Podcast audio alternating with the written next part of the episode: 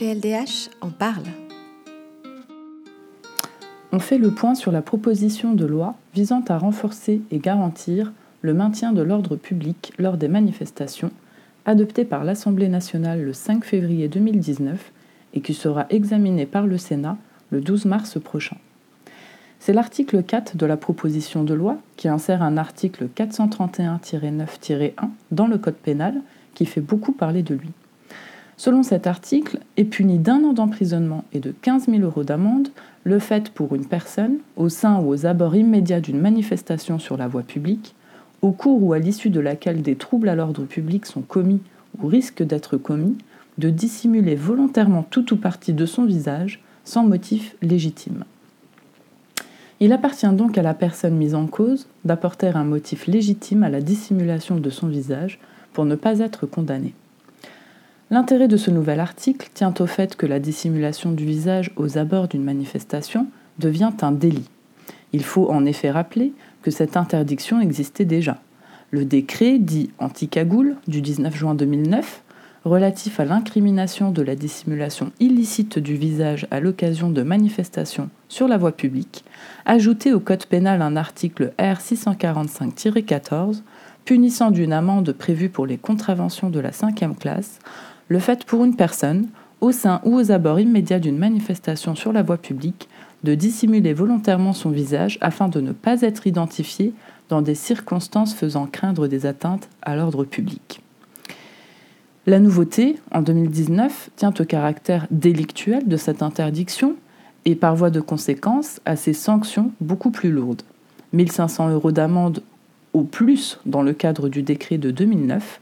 un an d'emprisonnement et 15 000 euros d'amende dans la loi adoptée tout juste dix ans plus tard. Enfin, peut-être faut-il tout de même rappeler qu'une interdiction législative de la dissimulation du visage est déjà en vigueur depuis le 11 octobre 2010. La méconnaissance de cette interdiction est punie d'une amende prévue pour les contraventions de la deuxième classe, soit 150 euros au plus, et le juge a la possibilité de prononcer l'obligation d'accomplir un stage de citoyenneté en même temps ou à la place de la peine d'amende. Bien que cette loi, souvent qualifiée de loi anti-voile intégrale, euh, elle est bien une interdiction de la dissimulation du visage dans l'espace public, qu'il y ait ou non une manifestation sur la voie publique. Ces trois textes, de 2009, 2010 et 2019, ont ainsi en commun d'être des textes adoptés en réaction à des événements précis. Ils portent sur le même objet, la dissimulation du visage, et comportent la même exception, avoir un motif légitime à se dissimuler le visage. En revanche, ils prévoient des sanctions très différentes. Là où le décret de 2009 prévoyait une amende de 1500 euros au plus pour la dissimulation du visage aux abords d'une manifestation, là où la loi de 2010 prévoit une amende de 150 euros au plus pour la dissimulation du visage dans l'espace public,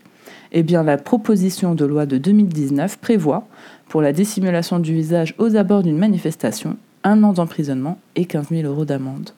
L'apport de ce texte est donc une sanction beaucoup plus lourde, qui s'explique sans doute, comme les deux infractions précédentes d'ailleurs, par les circonstances ayant conduit à proposer ce texte.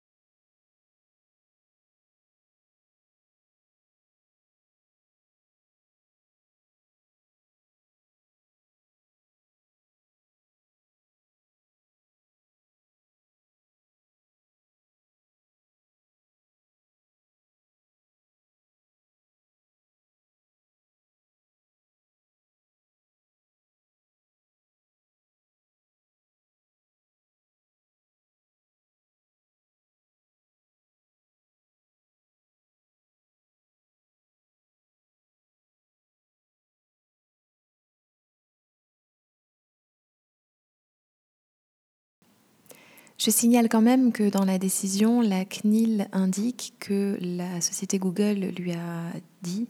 que le transfert de compétences et de responsabilités en matière de traitement des données entre Google International et Google Irlande sera effectif au 31 janvier 2019. Euh, cet élément nouveau pourrait donc avoir un impact sur d'autres décisions adoptées dans d'autres pays sur ces questions euh, qui concerne l'entreprise Google ou, même sur des décisions futures de la CNIL si euh, elle devait considérer que l'Irlande est effectivement le lieu où est l'établissement principal en matière de traitement des données personnelles. À suivre donc, une chose est sûre, c'est que nous n'avons pas fini d'entendre parler de toutes les questions juridiques liées à la protection de nos données.